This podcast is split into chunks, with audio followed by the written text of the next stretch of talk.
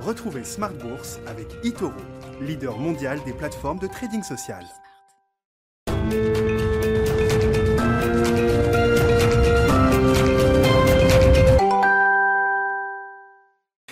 Et c'est reparti pour Smart Bourse, votre double dose quotidienne de marché en direct sur Bismart chaque jour à la mi-journée, 12h30, 13h. Et en fin de journée, désormais, la grande édition pendant une heure à partir de 17h. Au sommaire ce soir, la photographie du marché du travail américain sur le mois d'août qui euh, apporte une certaine déception en première lecture, en tout cas, puisque le chiffre de création d'emplois sur le mois d'août aux États-Unis ressort très très loin des attentes, très en dessous des attentes. 235 000 créations d'emplois contre 750 000 environ qui était attendu le mois dernier, mais on notera que les chiffres de juillet et de juin ont été révisés à la hausse au global de près de 200 000 créations d'emplois supplémentaires. On a même en juillet un chiffre qui franchit le million de créations d'emplois après la révision euh, du jour. Le chômage aux États-Unis tombe à 5,2% et même si on prend une mesure élargie du chômage américain, on tombe à 8,8% au mois d'août après 9,2% au mois de juillet avec un taux de participation au marché du travail qui reste stable à 61,7%. Voilà pour les chiffres du jour. Quelles conséquences, quelles implications pour les marchés, pour la Réserve fédérale américaine qui était proche de déclencher son programme de réduction d'achat d'actifs progressif, graduel, le fameux tapering. Est-ce que c'est toujours sur la table peut-être pour la prochaine réunion des 21 et 22 septembre Est-ce que cette échéance doit être reportée dans le temps? Euh, Toutes ces questions seront posées à nos invités dans un instant qui vont nous accompagner pour Planète Marché. Un des sujets intéressants également de cette fin de semaine, c'est la recomposition profonde du DAX allemand, l'indice vedette euh, allemand, un des plus gros indices euh, européens également, très suivi par la planète finance dans son ensemble. Au revoir le DAX 30, bienvenue au DAX 40. Le, l'indice va accueillir 10 nouvelles valeurs. On aura les noms euh, ce soir dans la soirée. On a déjà pas mal de candidats qui circulent et qui paraissent légitimes pour intégrer le DAX euh, euh, demain. Zalando dans le e-commerce, HelloFresh, également un des nouveaux modèles économiques dédiés à la livraison de, repas. Sartorius dans le secteur de la santé. Airbus également sur la partie industrielle font partie des candidats les plus souvent cités. Le gestionnaire d'actifs DWS estime que les 10 nouvelles valeurs intégrées au DAX pourraient apporter 350 milliards d'euros de capitalisation boursière supplémentaire. Et puis dans le dernier quart d'heure de Smart Bourse, nouveau rendez-vous que nous inaugurerons ce soir dédié à l'analyse fondamentale. Chaque premier vendredi du mois, les équipes de Clartan Associés viendront euh, nous retrouver à 17h45 pour euh, nous accompagner dans les mécaniques de l'analyse micro avec un cas, un exemple qui sera euh, détaillé tout à l'heure par le directeur de la gestion de, de Clartan. On s'intéressera au métier du recrutement à travers le groupe Page Group. On a tous en tête encore Michael Page, c'était il y a quelques années, le groupe a été rebaptisé. Il est l'un des leaders mondiaux du recrutement et de l'intérim des cadres. Ce sera donc le, le cas d'investissement de ce dernier quart d'heure de Smart Bourse à partir de 17h45.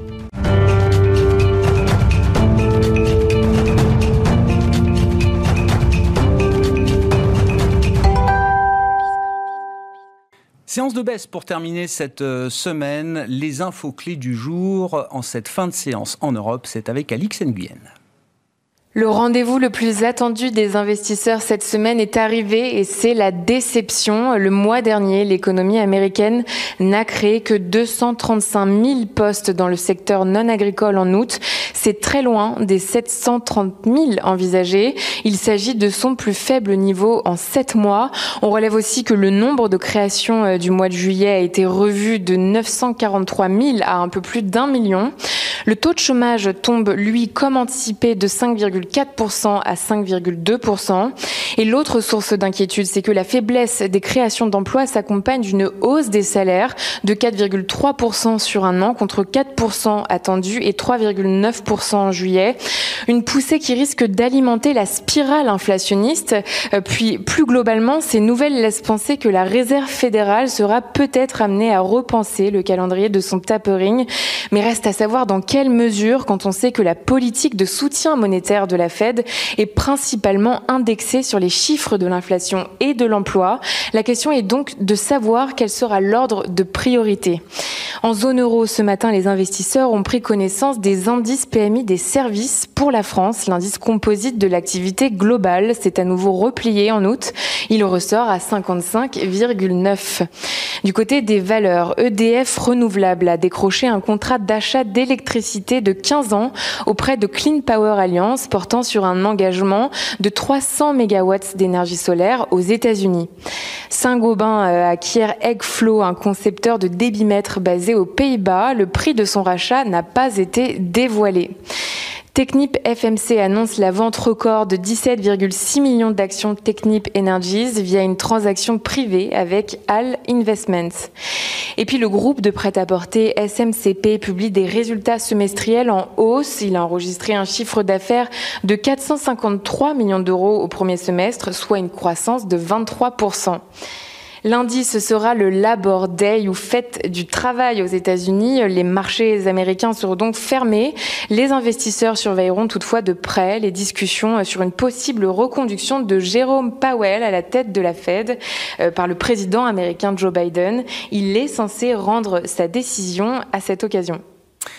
Tendance, mon ami, chaque jour dans euh, Smart Bourse sur Bismart avec Alix Nguyen à 12h30 et à 17h le soir. Thank you.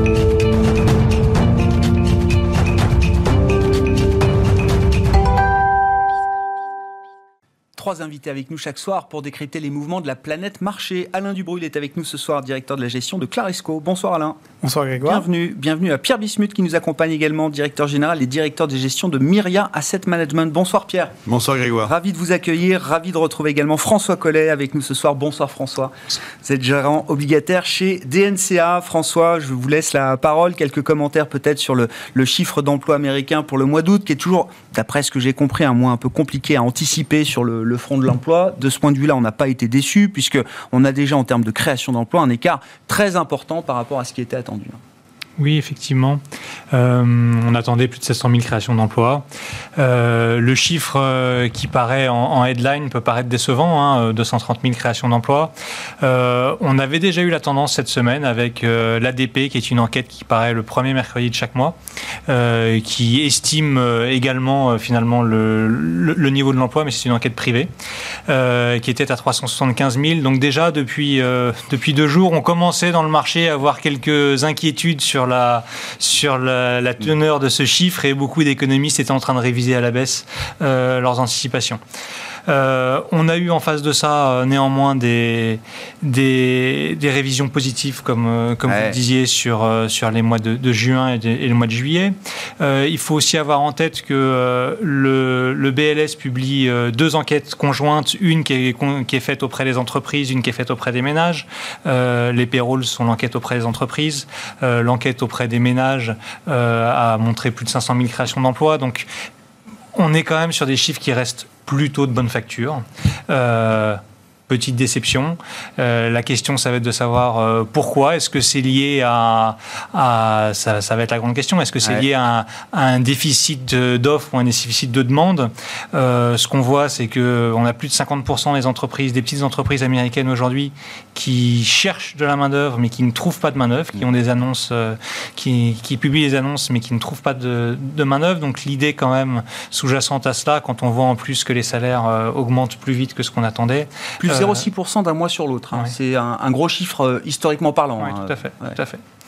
Euh, donc, on se, effectivement, la, la réponse tendrait vers euh, c'est un, encore un déficit d'offre de main d'œuvre. Les gens n'ont pas, il n'y a pas encore suffisamment d'Américains qui, qui, veulent retourner sur le marché du travail, sachant que la question à terme et qui est très difficile, mm. on, on, aura la réponse dans les six prochains mois, c'est de savoir quelle est la force de travail aux, États-Unis aujourd'hui, euh, puisqu'on a 6 millions d'emplois en moins qu'avant la pandémie. Euh, il y a une partie de la population qui est partie du marché du travail qui ne reviendra pas.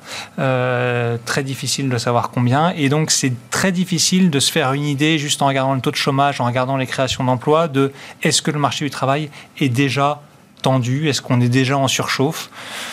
Quand on regarde ce nombre de créations d'emplois, ces 6 millions et demi d'emplois qui manquent, on aurait tendance à penser que non. Quand on regarde les salaires, on aurait tendance à ah, penser On arrive peut-être à un niveau de chômage déjà frictionnel, vous dites, aux États-Unis, euh, dans le contexte où, la pandémie est encore un peu présente ici et là? Bah, il y a quand même beaucoup d'indicateurs entre euh, ces, taux de démission, ces entreprises qui cherchent à, embaucher, ces hausses de salaire, qui montrent qu'il euh, y a sans doute des tensions plus importantes que, les chiffres, chiffres d'emploi globaux ne le laissent penser. Et donc, qu'est-ce que ça implique du point de vue de la Fed, François? Est-ce qu'elle doit entamer au plus vite son tapering? Ou est-ce qu'elle peut se donner encore un peu de temps? Euh, bon, la Fed cherche toujours à faire euh, son, objectif principal, c'est de pas faire de secousses sur les marchés.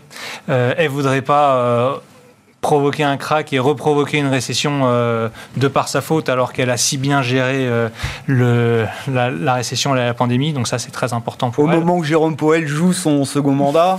en plus. c'est moi qui le dis, je le rajoute. non, mais c'est effectivement, euh, c'est effectivement un, bon point.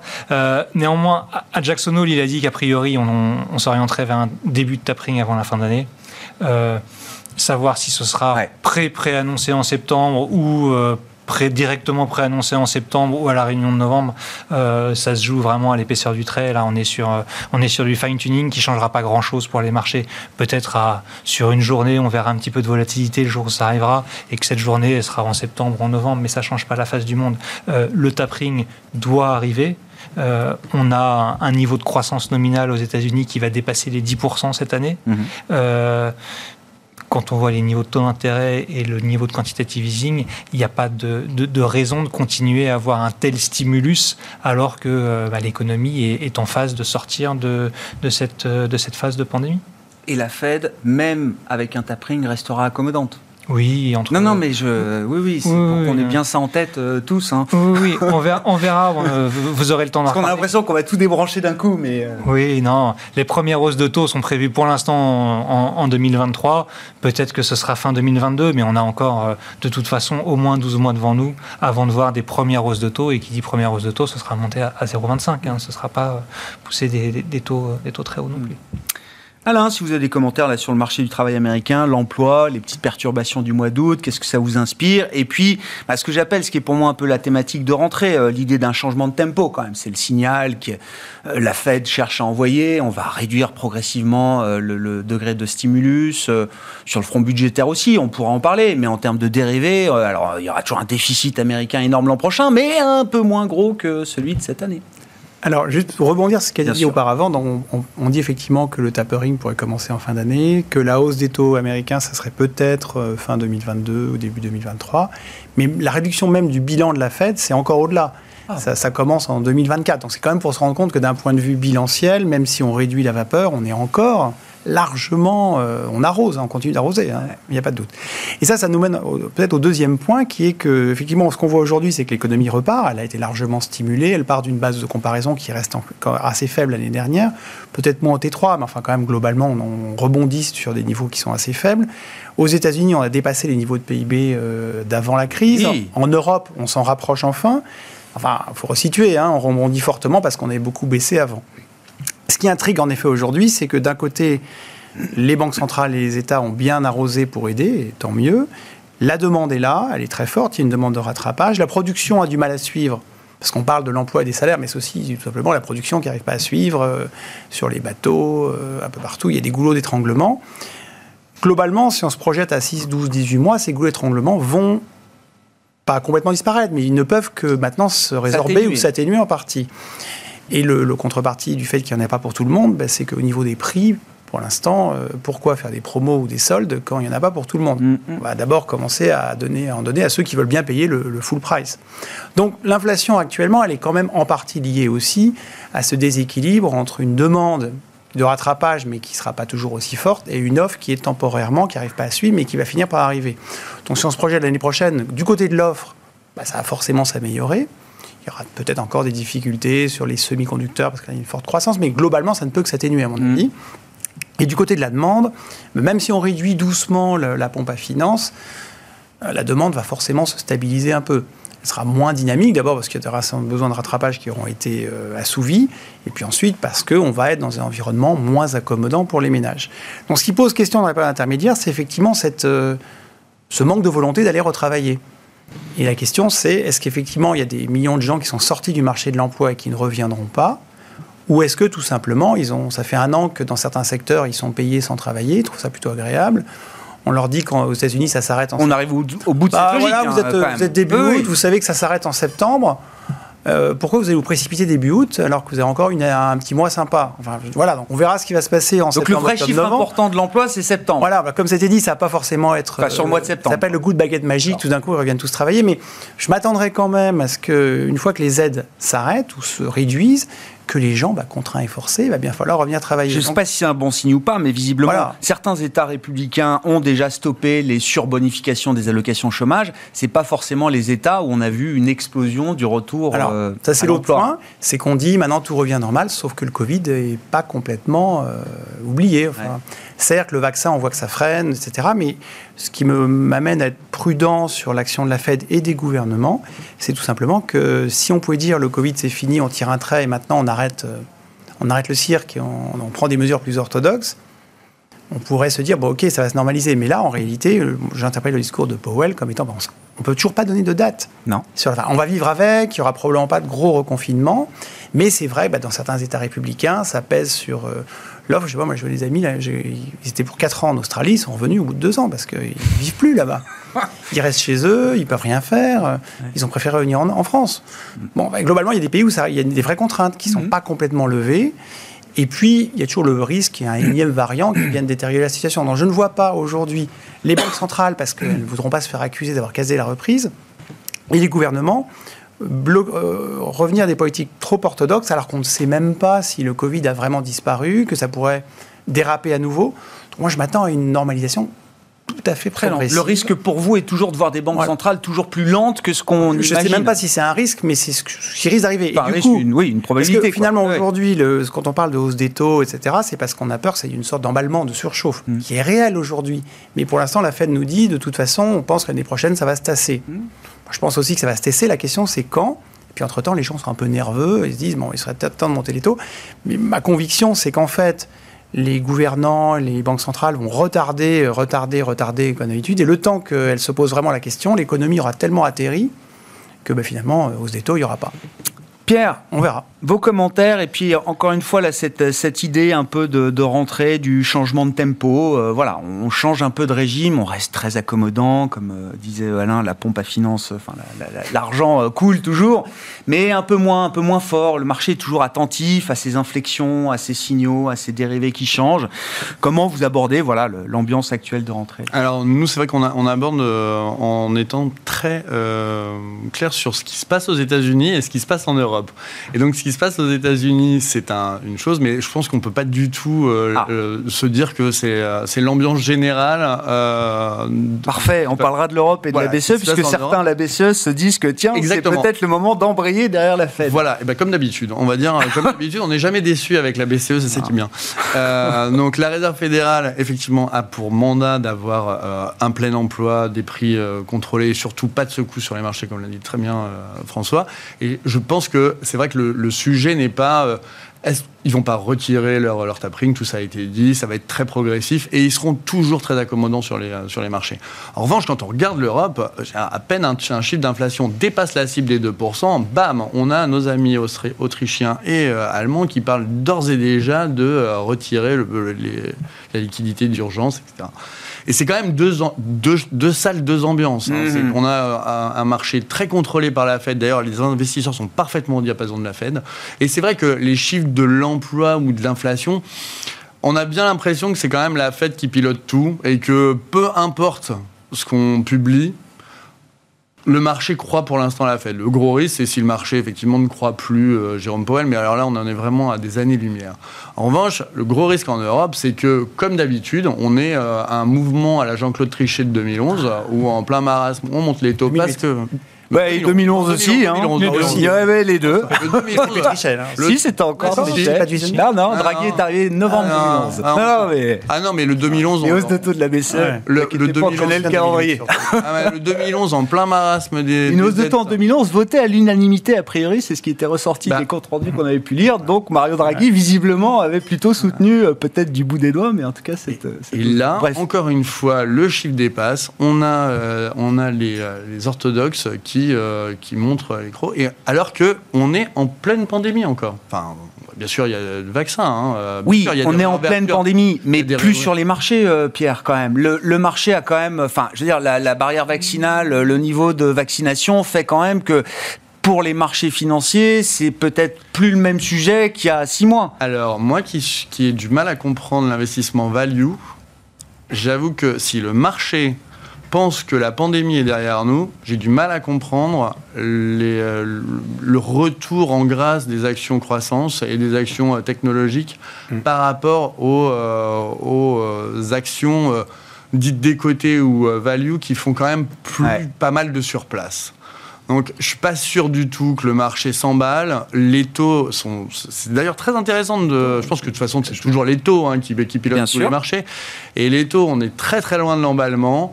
Euh, alors, j'ai pas vérifié les, les, les, euh, les break-even d'inflation, mais en tout cas, euh, on était euh, loin du pic. Alors, ça peut-être rebondi aujourd'hui, mais euh, en tout cas, on est loin oui, le marché obligatoire. Les niveaux les plus élevés sur ces équipes d'inflation, c'était en mars, hein, c'est ça. Enfin voilà, en tout cas, on ne s'emballe pas du tout, et le marché des taux ne s'emballe pas. On est toujours en taux négatif, ce qui, est, ce qui reste quand même une énigme. Hein. Enfin, je suis désolé, mais bah, une énigme, non. non, mais le taux négatif, c'est quand même une énigme. Ah bah.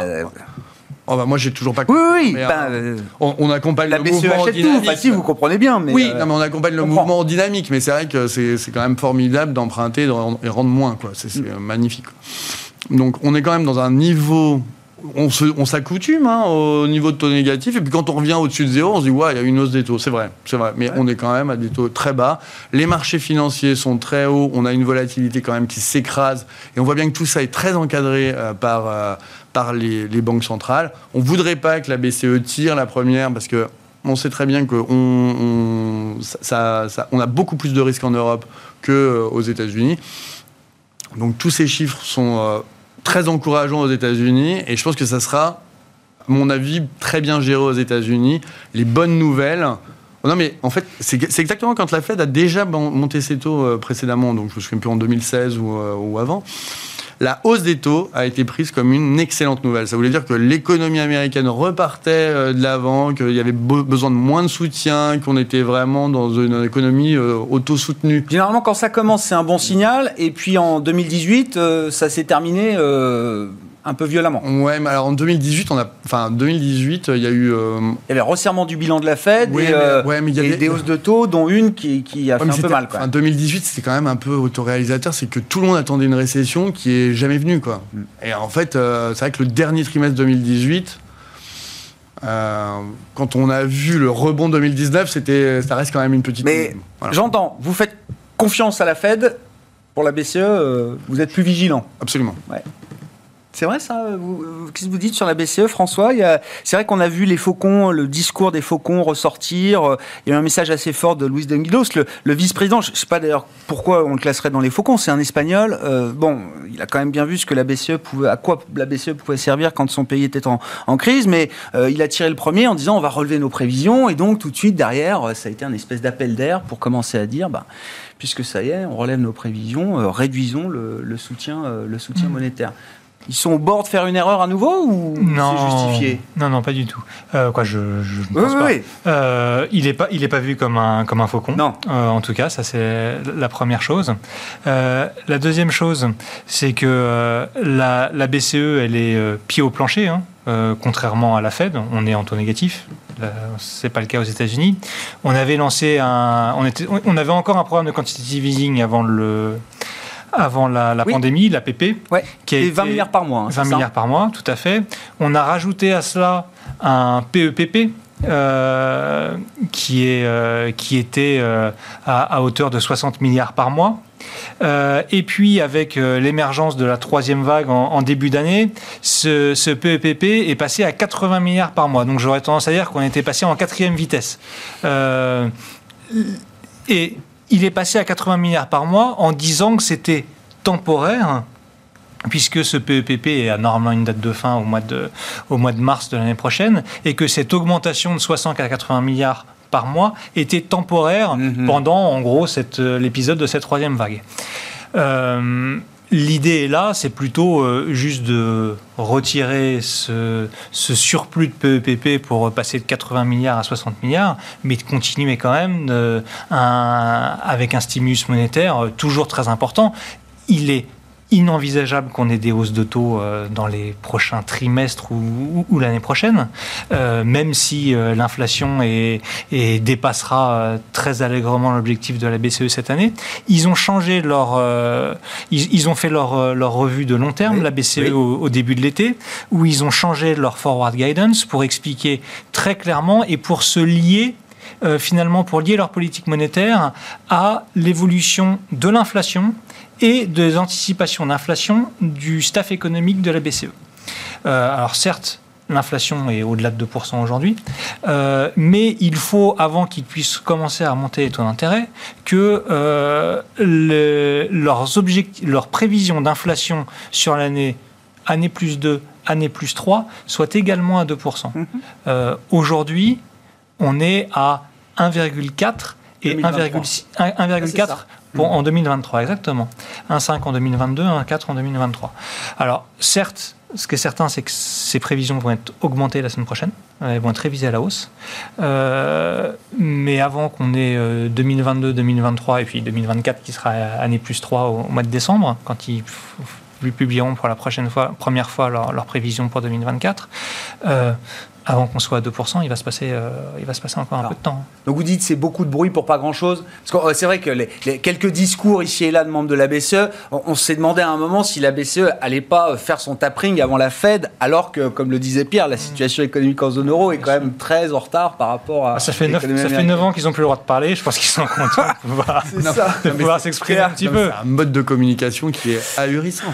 Ahurissant parce que, exactement, ils ont changé leur forward guidance, mais c'est comme si c'était c'était pour se rapprocher de la Fed. Ça n'a pas été unanime, on, le comprend aujourd'hui. On chasse le naturel, on revient au galop, on dit, ah, l'inflation, on va...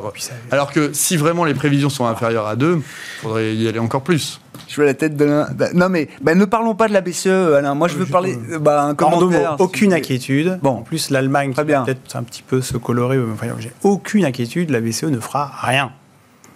Et c'est ce qu'elle a de mieux à faire. Mais c'est pas le moment. Et quand on a, l'inflation en Allemagne, euh, il faut se rappeler qu'on a baissé la TV l'année dernière, qu'ils l'ont remonté cette année. Donc si on corrige de cet élément-là, il n'y a pas tant d'inflation que ça. Je ne suis pas trop du tout inquiet. L'inflation cœur en zone euro est à peine au-delà de 1,5. Ouais, donc il n'y a pas dessus. Euh, parlons de la Chine. Oui, je suis très intéressé d'avoir là tous les invités que je reçois depuis 15 euh, jours maintenant. On parle de la Chine parce que euh, euh, tout le monde est concerné, même si vous n'êtes pas directement investisseur dans des actions chinoises, même pas des actions A-shares ou à Hong Kong, j'en sais rien. ce qui se passe en Chine semble quand même sérieux, important. Qu'est-ce que ça vous inspire aujourd'hui en tant qu'investisseur, Alain, et quelles implications est-ce que ça peut avoir pour nos marchés occidentaux éventuellement, et puis sur le plan de l'investissement global est-ce qu'il faut y retourner? La correction des hmm. prix est-elle déjà suffisante en Chine pour être euh, opportuniste? Un constat, c'est que l'économie chinoise, même si elle commence un tout petit peu à ralentir en ce moment, c'est la première qui a redémarré au printemps 2021. Donc elle compte tenu des effets de base, qu'elle euh, ralentisse un peu plus qu'ailleurs, c'est logique vu qu'elle est en avance par rapport aux autres dans le cycle. En termes d'activité, pour l'instant, l'activité des entreprises en Chine était plutôt très bonne et, et le, le, tassement qu'on a pu voir sur les marchés chinois est, à mon avis, directement lié euh, aux tensions entre la Chine et les États-Unis, et puis au discours un peu plus musclé euh, du gouvernement chinois qui veut réglementer un certain nombre de choses, qui suggère que les investisseurs étrangers sont un petit peu moins bienvenus, qui voudrait qu'il y ait plus d'investisseurs locaux, que les boîtes soient cotées bientôt à Pékin, parce qu'il y aura un nouveau marché. Marché pour les euh, petites et moyennes euh, entreprises chinoises innovantes. Voilà. Et le, le, discours étant assez brutal, parfois il y a des sous-segments tout petits mais qui sont massacrés. Par exemple, le secteur de l'éducation a quasiment privé, a été s'est évaporé en bourse en quelques semaines. Et globalement, on voit que le, globalement, ça reste la première économie mondiale, donc enfin bientôt. Une, une des deux plus grandes économies mondiales, donc difficile de l'ignorer. On a beaucoup de sociétés cotées en Europe et aux États-Unis qui sont présentes. Donc là, je pense que là, c'est pas encore directement menacé parce que ça fait partie de la prospérité locale. En revanche, investir dans les actions chinoises, plus compliqué à mon avis, parce que les dernières réformes montrent que même le droit de propriété n'est plus vraiment garanti, en fait. Hein. Je n'aurais pas à comparer ça à l'Argentine euh, à l'époque de Repsol, mais moi, je, commence à être un peu inquiet quand même, parce que un pays où on change les règles du jeu, c'est pas évident. Donc, on a eu un vrai de-rating sur les actions chinoises. Les résultats des. Vous parliez de petits segments. Euh, Alibaba a perdu 50% en oui, droite en moins d'un an. Hein. C'est vrai. Non, mais il n'y a pas que des résultats, les résultats des entreprises n'ont pas particulièrement souffert. Je veux dire, pour l'instant, ce que dit le, gouvernement, c'est plus des vocalises. Quand ils disent que ce qui a fait déraper le luxe en troisième semaine du mois d'août, c'est de dire qu'il fallait pas que les riches soient trop riches et que les pauvres soient pas trop pauvres. Je sais pas, les Baba ils viennent de faire un chèque de 15 milliards à Pékin là. Euh. Voilà, bah, c'est. Bah, c'est pas que des vocalises quand même. Non, mais bon, j'ai l'impression que vous minorez. Oui, mais je veux dire par ailleurs, Google se fait euh, prendre des grosses amendes en Europe. Enfin bon, ils peuvent, ils ont encore les moyens si vous voulez. Mais la vraie question, c'est euh, jusqu'où le durcissement euh, politique va aller en Chine? Parce que, je sais moi, je serais, enfin, pour moi, tout Chinois qui a plus de 7 chiffres de patrimoine, moi, je me poserais la question de, migrer, euh, de migrer à l'Est, enfin, de migrer à l'Ouest. Enfin, le jour où on va avoir des, des, Chinois qui sortent de Chine parce qu'ils en ont marre et qui vont aller sur la côte d'Azur ou autre, c'est là qu'il faudra vraiment se poser des questions sur ce que devient la Chine. Et vous dites qu'il y a quand même des dommages structurels peut-être dans le, la confiance que Pékin cherchait à entretenir avec euh, les investisseurs internationaux. Vous dites qu'il y a peut-être quelque chose qui est un peu euh, bah, on qui est abîmé pour longtemps. On s'interroge sur les limites du droit de propriété en Chine. En fait. Mmh. Aujourd'hui, ils sont en train de durcir. Est-ce que c'est juste euh, des ajustements et puis après ça va se restabiliser ou est-ce qu'au contraire, on va aller beaucoup plus loin? Je pense pour l'instant, les marchés n'ont pas conclu, mais le, la baisse des multiples, elle est réelle et je pense que comme, enfin, dans la, séquence actuelle, je vois pas de, redémarrage des multiples. Ouais, je comprends. Pierre, comment vous regardez la situation en Chine et en tant qu'investisseur, euh, et vous avez des fonds globaux chez euh, Myria Asset Management, comment vous traitez cette situation? Alors, euh, les risques politiques, on ne les traite pas normalement, sauf dans le cadre de certains pays spécifiques comme la Chine. Euh, et, en fait, quand on ne comprend pas ce qui se passe, et c'est difficile de comprendre où mm. veut en venir le gouvernement chinois, on se dit quelles sont les, les quelle est la promesse qu'on a faite aux clients et on regarde nos indices de référence, et s'il y a de la Chine dedans, on la garde, s'il n'y en a pas, on ne la garde pas. Donc euh, très clairement, on a, pas, on a des indices de référence qui ne comportent pas de Chine, euh, ni même d'émergents. Et donc dans ce contexte actuel, on préfère euh, aller sur des, vous l'aurez compris, zones où on comprend très bien ce qui se passe, donc beaucoup plus aux États-Unis que sur des, des, zones où un risque politique peut venir, survenir du jour au lendemain sans qu'on ne voit où le gouvernement veut véritablement euh, hmm. aller. Puisque l'éducation, on a bien compris, mais on, demande aux sociétés privées de devenir des associations à but non lucratif. Euh, bon, enfin. Très bien, mais euh, qu'est-ce qu'on fait de ces sociétés qui sont cotées aux États-Unis? On veut les bannir de la cote américaine, donc pourquoi pas. on interdit aux gens de jouer aux jeux vidéo, donc on est quand même dans le summum du paternalisme. Donc, mais pour, voilà, donc euh, pourquoi pas Et nous, on sort, donc voilà. Et, et vous vous dites, euh, enfin, euh, comment je vais investir en Chine demain? Est-ce que je non, non, mais ça dépend de l'environnement. Encore une fois, si on avait des fonds véritablement, si vous n'êtes pas poussé à le faire, il n'y a pas de raison. En, fait, on, promet des choses aux clients, et en fait, l'idée, c'est quand même de ah bah, d'être en, en, adéquation, en adéquation avec fiduciaire avec ce qu'on Donc, si on ne comprend pas le marché, en tout cas, si on pense que les risques sont non maîtrisés, pour faire de la diversification, pour faire de la diversification, on n'est absolument pas pour. Et donc, dans ce contexte-là, on préfère largement revenir sur des zones où on comprend beaucoup mieux ce qui se passe. Et, vous dites, est-ce que ce qui se passe en Chine, parce que c'est la deuxième économie du monde, que c'est le poids lourd de la croissance, euh, etc., ça va forcément avoir des impacts, je sais pas, sur des segments d'activité qui sont des segments, des secteurs dans lesquels on investit sur nos marchés développés. Il y a eu le petit exemple du luxe. Alors on me dit, ça y est, ça a rattrapé, c'est revenu quasiment sur les sommets en 15 jours, 3 euh, Mais ça a été quand même une alerte euh, majeure. sur ouais, mais le, le luxe a tellement monter que c'est euh, c'est vraiment l'épaisseur du trait. Non, moi ce que je vois, c'est qu'on a un fonds qui peut investir sur des ADR, euh, des ADR chinois. des réplications de valeurs chinoises sur le marché américain. Et en fait, toute l'Asie euh, souffre de cette politique. Donc c'est vrai que dans ce contexte-là, on attend de voir quelle va être la réponse de marchés peut-être moins liquides. Euh, ou en tout cas plus sujet au, euh, au tourment et, et, avec une plus forte corrélation des, euh, des humeurs chinoises sur les marchés. Donc là, on, on, préfère rester à l'écart parce qu'on gère des fonds pour une clientèle particulière ah qui a un horizon de temps qu'on ne maîtrise pas. Et qui ne vous demande pas d'aller prendre des risques en Chine que vous ne maîtrisez Exactement. pas. Donc on est en adéquation avec nos clients. Très clair. François, euh, sur la, est-ce que Pékin prend un risque important, encore une fois, sur ce lien de confiance que euh, le pouvoir a essayé d'établir avec les investisseurs internationaux, l'internationalisation du yuan, le, le, poids boursier de la Chine également dans les indices? Enfin voilà, tout ça s'est construit année après année. Est-ce qu'ils sont en train de jouer un jeu dangereux de ce point de vue-là? Moi, j'aurais plutôt tendance à leur faire confiance. Je pense qu'ils savent où ils vont. Euh, ils ont une vision euh, très claire de ce qu'ils veulent, c'est devenir la première puissance mondiale. Euh, sur le plan économique, mais sur le plan du, du rayonnement géopolitique. je pense que c'est très important pour eux de devenir une place financière de premier plan. Mm-hmm. c'est d'ailleurs pour ça qu'ils ont mis la, qui sont repris la main sur, sur Hong Kong. Hein. Euh, et, et, que pour eux, installer euh, le, yuan comme une euh, devise de réserve internationale, c'est quelque chose de, également très important. Pouvoir régler leurs importations en yuan et ne plus dépendre du dollar qui peut-être qu'un jour dont l'accès leur sera peut-être un jour coupé par les Américains est quelque chose de vital. Donc je pense que euh, les Chinois euh, euh, ne, franchiront pas la ligne rouge de, de se couper l'accès au, marché de, capitaux internationaux. Et c'est vrai qu'on le voit sur, sur le marché d'échange où, le yuan se, comporte très bien cette année. On le voit sur le marché obligataire. Hein. Sur le marché obligataire, les, emprunts d'État chinois sont parmi les, emprunts d'État des, grands pays. Mmh. C'est la meilleure performance qu'on a ah au sein des, grands pays en termes de, de marché, de marché euh, souverain, de dette souveraine.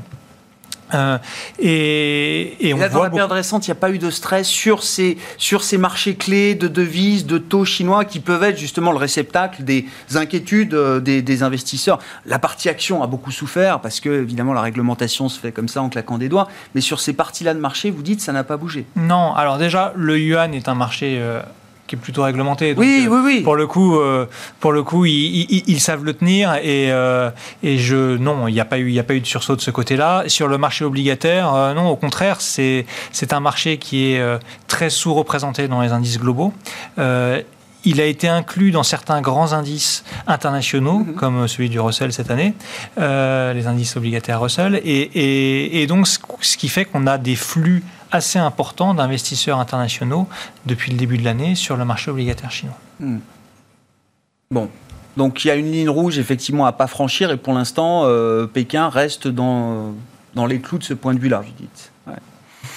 Euh, autre gros sujet peut-être dont on peut euh, parler avec vous, euh, messieurs, c'est le nouveau DAX. C'est ce que je disais quand même en introduction. Alors il y a l'Eurostock 50 qui a été un peu recomposé. Déjà, est-ce que ces recompositions d'indices, ça vous intéresse vous dans vos métiers en tant que gérant, gestionnaire d'actifs, ou est-ce que finalement, bon, ce sont des thermomètres, mais c'est plus des outils de gestion à proprement parler pour vous? Alain Point de vue strictement technique, parfois ça peut créer, euh, pour ceux qui sortent ou ceux qui rentrent, des, flux sortants ou entrants qui influencent légèrement le cours, mais ça se passe en général, pas forcément le jour J, et puis c'est plus ou moins arbitré, donc ça c'est pour des grands desks éventuellement, mais bon, pour un investisseur classique, c'est pas tellement actionnable. En revanche, ce qui est intéressant, c'est de voir euh, plutôt l'évolution du mix de certains indices. Parce que même si certains indices sont très gros, en fait, ils sont souvent assez tiltés. Euh, typiquement, l'Allemagne, c'est un indice où il n'y a quasiment pas de banque et pas d'énergie. Et donc, c'est un indice qui est très industriel, par mhm. exemple. Donc, ce qui fait justement que cette année, il est un peu en retard, c'est parce que l'auto, enfin l'industrie en général et l'auto en particulier a un poids très important. Donc, les, ce qui pèse sur l'automobile, la, pénurie de semi-conducteurs, etc., indirectement, ça pèse sur l'Allemagne. Ce qui, en, Europe du Sud, Italie, Espagne, on a des indices qui, historiquement, où, les banques, la construction et les, et les utilities pesaient pratiquement plus 60% de ces indices. Donc, en fait, quand on regarde en détail les indices, même des grands pays, ils sont rarement euh, complètement différenciés. Ils ont parfois des biais assez forts. Par mhm. exemple, l'Eurostock 50, depuis l'arrivée d'ASML et son explosion, euh, a quasiment 18% de valeur technologique, alors que l'Europe, euh, si on prend le DJ600, n'est qu'à 7%. ASML, quasiment 300 milliards de market cap aujourd'hui. Bah, hein, ça pèse à lui tout seul quasiment 8% de cet indice. Pas loin de LVMH. Oui, oui. Donc, euh, donc voilà, donc, par exemple, l'Eurostock 50, c'est un indice qui est plus banque et plus techno que la moyenne du marché. C'est mhm. des éléments qu'il faut savoir. Le CAC 40, par exemple, ça paraît évident, je pense pour beaucoup, je ne sais pas si beaucoup de gens sont conscients, qu'avec euh, l'explosion de LVMH, Kering, L'Oréal et Quoi 25, Hermès, 25, on a, bah là c'est un petit peu baissé le mois dernier, mais on est, c'était quasiment un quart du CAC. c'est ça. Donc forcément, les, donc, donc le changement d'indice, ce qui est intéressant, c'est de voir bon, un petit peu la hit parade des, des industries déclinantes. Mmh. Là, dans le NJ, ça sort, bah oui, parce que bon, NJ, Malheureusement, c'est NJ. bon, c'est EDF. c'est des boîtes, malheureusement, qui ne font rien depuis 20 ans et qui sont un peu mortes. Sur le plan boursier Même tout court. Oui, même tout court. Amadeus, bon, on ne parlera pas d'EDF. Amadeus, bon, effectivement, c'est un logiciel qui sont liés aux bah compagnies aériennes, donc euh, on ne peut pas dire que ça soit la fête en ce moment dans cette activité. Donc l'activité est décroissante, la valeur baisse, donc bon, hop. Et les nouveaux entrants, donc là, qu'est-ce qu'on a? On a BBVA. Oui, BBVA et Stellantis. Et Stellantis, bon, parce que c'est quand même une grosse auto. Et, en fait, ça vient consacrer un parcours boursier plus que ça nous donne une indication sur, euh, je sais pas, sur euh, l'avenir. Bah, en général, le critère, c'est quand même des critères de, poids dans les, flottants et les, et les capitalisations boursières. Donc sur Stellantis, c'est pas parce que l'auto est extraordinaire, mais parce qu'on a une fusion entre deux acteurs de l'auto qui ont créé un plus gros acteur. Mais donc, moi, ce que je regarde plutôt, c'est au-delà du de parade, c'est le, mix sectoriel ah des, indices et le fait que, par exemple, dans l'Eurostock 50, il y a un petit peu plus d'autos qui n'étaient pas très représentés et qu'on retrouve un petit peu de banques, alors que les banques avaient, euh, il, y a, il, y a, 20 ans, les banques, c'était 20-25% de l'indice. Hein. Donc là, le, fait qu'une banque revienne, ça sanctionne aussi le, retour relatif des banques depuis 12 mois, et c'est pas illogique. Alors pour hmm. revenir au DAX, et au DAX, donc il passe en plus lui, c'est une grosse recomposition majeure puisque euh, il passe de 30 à 40 valeurs. Hein. donc ah, on voilà. a ajouté 10 valeurs. Le problème du DAX, tel qu'il est perçu par eux, c'était que par rapport à des indices comme le CAC 40 ou autres, il était très ou peut-être trop industriel.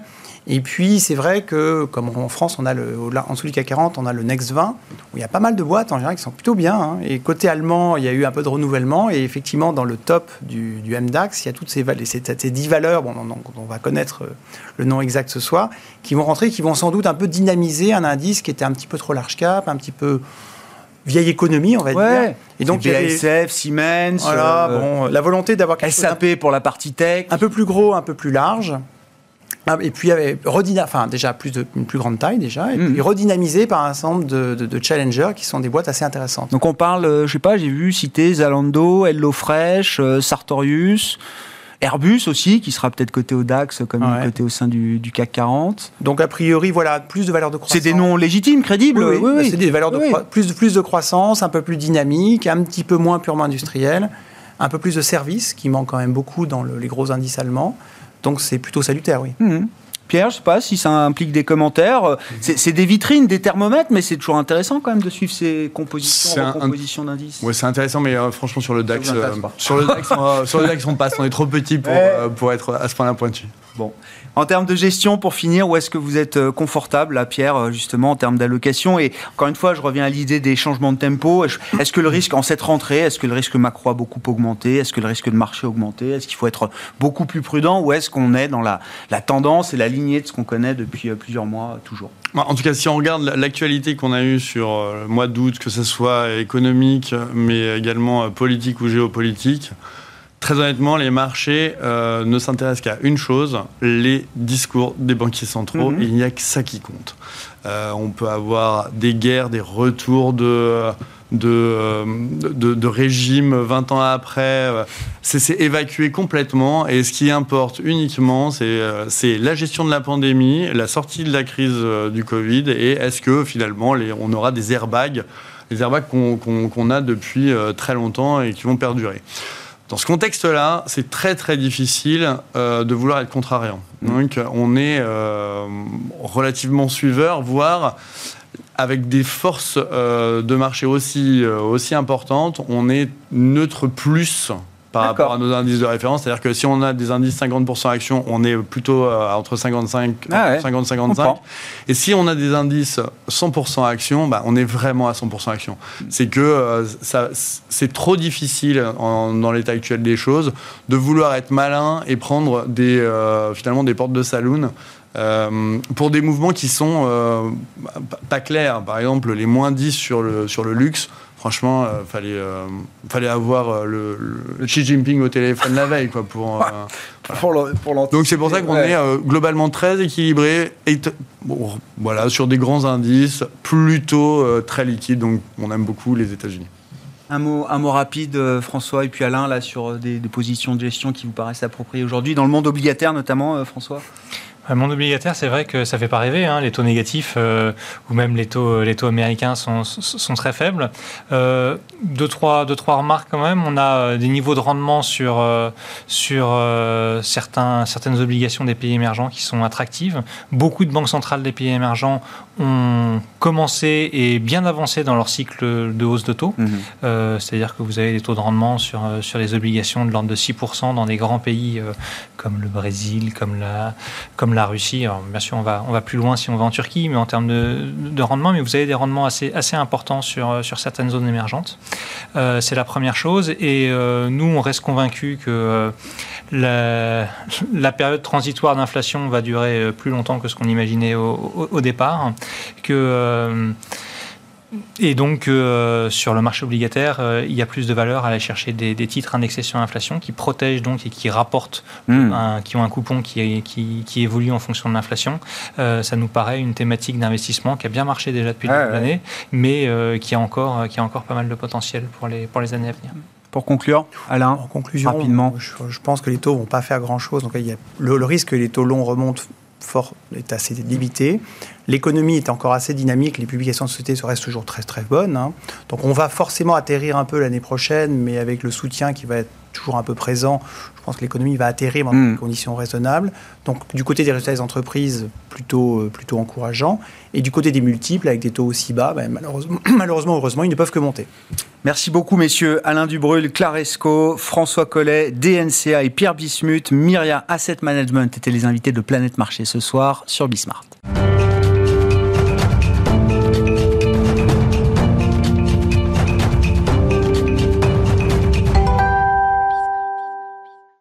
Le dernier quart d'heure de Smart Bourse, chaque soir, c'est le quart d'heure thématique et c'est un nouveau rendez-vous qu'on initie ce soir, chaque premier vendredi du mois.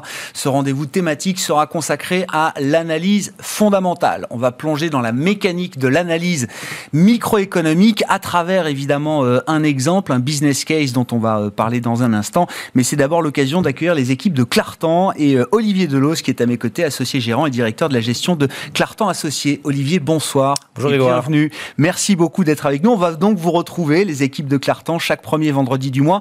Euh, vous allez nous apporter effectivement euh, euh, la, la, dimension analyse microéconomique parce que je veux qu'on comprenne avec vous la valeur justement qu'apporte l'analyse fondamentale dans les métiers de l'investissement et dans vos métiers de la, de la gestion. Et puis c'est l'occasion de connaître un peu mieux Clartan, qui sort un peu de sa discrétion euh, habituelle, parce que vous êtes une, une boutique historique de la place euh, parisienne, mais néanmoins discrète, euh, Olivier. Oui, c'est vrai.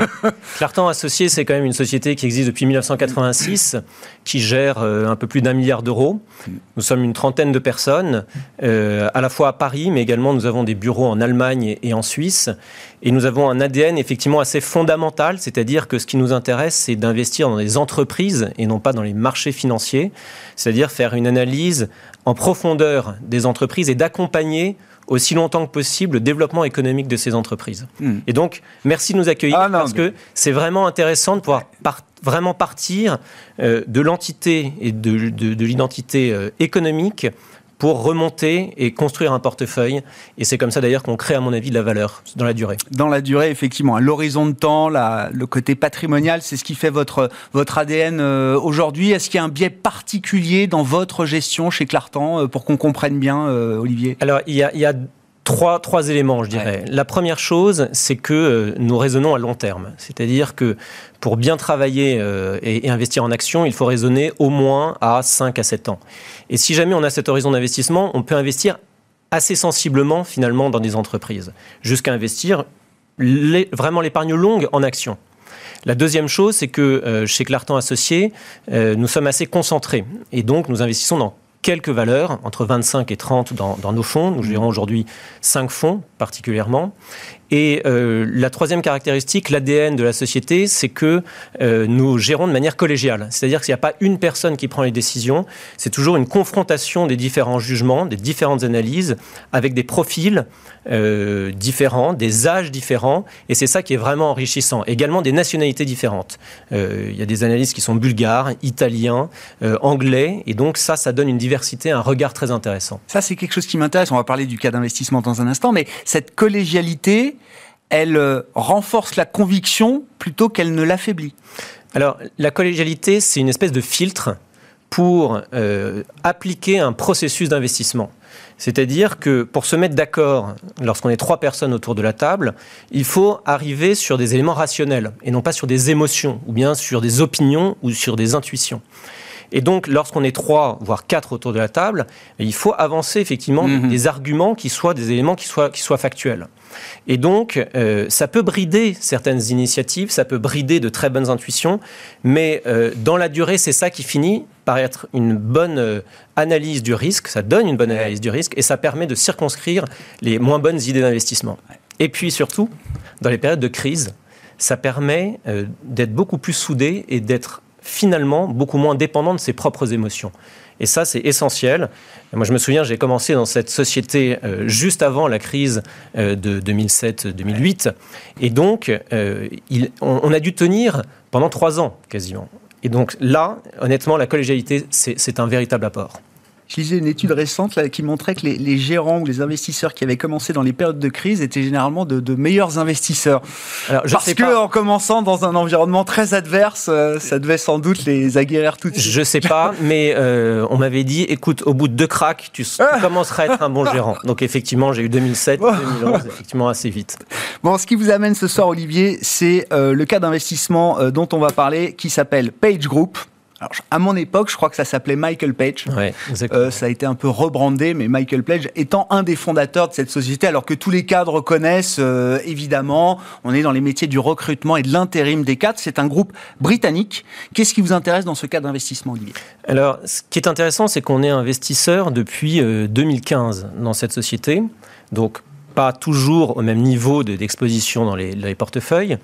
Mais ce qui nous a intéressé dès l'origine, déjà, euh, c'est une idée qui nous est remontée en analysant le marché. Et on était à l'époque actionnaire d'une société qui s'appelait Randstad. Hmm. Et euh, on, dans l'analyse de, de l'environnement concurrentiel, Michael Page assez vite s'est distingué. S'est distingué parce que c'est une société qui est beaucoup plus rentable que ses concurrents. Alors, Randstad, c'est surtout une société qui fait du travail temporaire. Michael Page, c'est une société qui est spécialisée à 75% de son activité euh, dans le recrutement de cadres et donc dans le recrutement long terme. C'est-à-dire, c'est vraiment des gens qui, ont, qui cherchent un, job à, long terme. Et cette société a structurellement un élément que nous, nous recherchons dans l'investissement, c'est-à-dire un niveau de return equity, une rentabilité des fonds propres de très haut niveau, ce qui se comprend bien, puisque quand on est une société de recrutement, on n'a pas besoin de mobiliser beaucoup de capitaux, beaucoup de fonds propres. Et donc, sur une société qui est très rentable, plus de 30% de return equity lorsque les, affaires vont bien, eh bien, euh, nécessairement, ça veut dire que la société, après, peut réinvestir sur un bon rythme, effectivement, ses résultats, et donc croître très rapidement. Hmm. Donc, L'origine de, Michael Page, c'est il y a plus de 40 ans, l'idée assez simple de se dire on va faire du recrutement, notamment euh, dans le, dans, le domaine de la comptabilité. Et puis, euh, les fondateurs qui sont des entrepreneurs ont commencé à explorer bah, d'autres types de, de, métiers, la finance, puis après euh, euh, la publicité, etc. Enfin, absolument euh, tous les, secteurs d'activité. Et on peut dire que c'est un secteur où, en fait, la croissance je ne dis pas qu'elle est illimitée, mais c'est un marché qui fait plus de 100 milliards de dollars au niveau mondial. Michael Page, l'ordre de grandeur, c'est un milliard et demi de, de, livres de, chiffre d'affaires. Ce sera un peu plus cette année, évidemment. Euh, mais ça veut dire qu'elle a encore une part de marché qui est très faible. Donc c'est un marché qui peut encore être conquis. Et donc, d'une société qui était purement britannique, on est passé à une société qui est mondiale. Aujourd'hui, euh, Page ne réalise plus que 15% de son activité en, en Grande-Bretagne. Autant au Royaume-Uni, et 50% de l'activité, c'est euh, Europe, Moyen-Orient. Et le reste, c'est la zone Asie-Pacifique. Donc ça veut dire qu'il y a énormément encore de place à, conquérir pour Michael Page, euh, à la fois dans différents métiers et puis dans différentes géographies. Et donc dans cette société qui est une société très entrepreneuriale, on voit bien que la croissance est très importante. D'autant plus importante qu'il y a aujourd'hui, comme on le sait tous, ah une pénurie de main-d'œuvre dans les, métiers qui sont les métiers qualifiés. Et donc, bah, Michael Page, aujourd'hui, croit à un, rythme très très élevé. Est-ce que c'est une société qui sort euh, plus forte de la période pandémique qu'elle ne l'était encore euh, précédemment, Olivier? Alors oui, ça c'est un point qui est vraiment qui est l'ADN de, Michael Page. C'est-à-dire que ce sont des entrepreneurs, et comme vous le savez, un entrepreneur, il va toujours chercher les opportunités. C'est-à-dire que même quand il y a une crise, ce qu'il va regarder, c'est pas la crise, c'est comment est-ce que je peux avancer et comment est-ce que je peux être encore plus fort, mmh, effectivement, mmh, au, sorties, à la sortie de crise. Et donc, ce qu'ils ont fait là, dans la gestion de la crise, c'est exactement la même chose que ce qu'ils avaient fait en 2009. Il faut quand même voir l'exploit de, de, Michael Page, qui n'a jamais été déficitaire d'un point de vue opérationnel dans son histoire. C'est-à-dire qu'en 2008-2009, même en Espagne, qui a été le marché le plus sinistré au niveau de l'emploi, mais ils ont, ils ont continué à être, euh, à, être dégagés des marges positives. Pourquoi? Parce que c'est des gens qui s'adaptent tout de suite. C'est-à-dire qu'ils n'attendent pas. C'est des gens qui sont extrêmement réactifs. Et donc là, ils ont des... 7500 collaborateurs. Hein. Non, mais pour donner la, taille voilà, la, taille, c'est ça. L'organisation à adapter. Voilà, c'est 7500 collaborateurs avec euh, plus de 90% qui sont des recruteurs. Donc ça veut dire que les gens qui sont au cœur du métier c'est l'essentiel évidemment des équipes.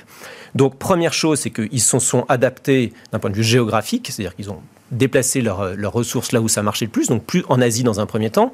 Ils ont fermé leurs bureaux, ils ont, ils ont rendu des bureaux. C'est ça qui est quand même extraordinaire de dire ça. Ils sont tout de suite passés assez hmm. vite au digital. certains recruteurs plus juniors, certains ont quitté l'entreprise et ils en ont profité pour recruter 800, euh, depuis un an, 800 recruteurs, donc consultants seniors, qui sont des gens qui ont énormément de bouteilles et qui vont leur apporter effectivement euh, pour demain encore plus de rentabilité.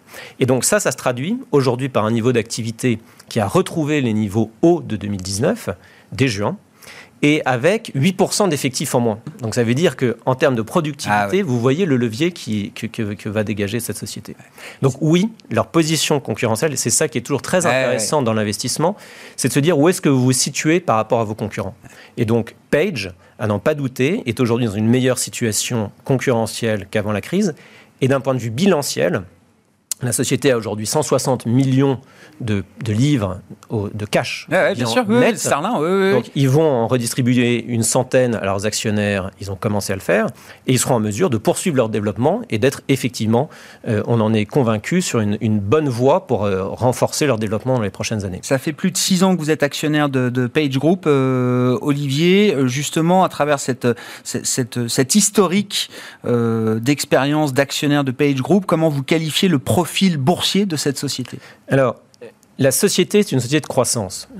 Si on regarde le parcours, donc c'est une société qui a été cotée en 2001. Euh, la performance dividende réinvesti, en moyenne, c'est à peu près 10% par an. Mmh.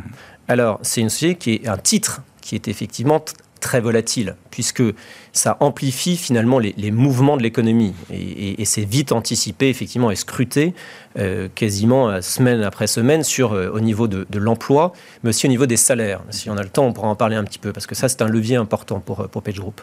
Donc c'est une société de croissance, parce que dans les il, qualifie ça du moyen terme, mais à moyen terme, ce qu'ils cherchent, c'est encore à augmenter de 50% leurs leur résultats dans les prochaines années. Donc c'est vraiment une société qui va très vite. Mais à côté de ça, c'est, un titre cyclique. Et donc, il faut effectivement savoir piloter ça en se disant, on peut le garder effectivement en portefeuille, mais savoir réduire la voilure lorsque, en général, les choses vont vraiment bien. Pourquoi? Parce que plus les choses vont bien, plus un cadre a confiance. C'est comme ça que les choses se passent. C'est-à-dire que un cadre aura toujours tendance à prendre le risque d'aller dans une autre entreprise en se disant, si jamais ça se passe pas bien, ce move, bah, je pourrais aller dans une troisième. Et en plus de ça, lorsque les choses vont très bien, les salaires commencent à se tendre. Et donc la rémunération de Page, évidemment, à ce moment-là, vous avez le double effet levier sur. C'est en haut cycle qu'il faut alléger un petit peu. Voilà, exactement. Il ne faut pas attendre ah de voir le retournement. C'est quand les choses commencent à aller vraiment très bien qu'il faut euh, commencer à alléger ses positions. Dans ce titre, on n'est pas, pas encore là, euh, mais il faut suivre ça effectivement dans les prochains trimestres. Merci beaucoup euh, Olivier. Merci d'être venu nous présenter le cas d'investissement, euh, alors qui est plus qu'un cas d'investissement, qui est un investissement de, Clartan depuis 2015, Page Group. Et on vous retrouvera, donc vous, les équipes de Clartan, chaque premier vendredi du mois dans euh, Smart Bourse à 17h45 le soir pour cet exercice d'analyse fondamentale. Olivier Delos qui était avec nous ce soir pour initier ce rendez-vous, associé gérant chez Clartan Associé. Ainsi se termine Smart Bourse. Bon week-end, on se retrouve lundi à 12h30 en direct sur Bismart.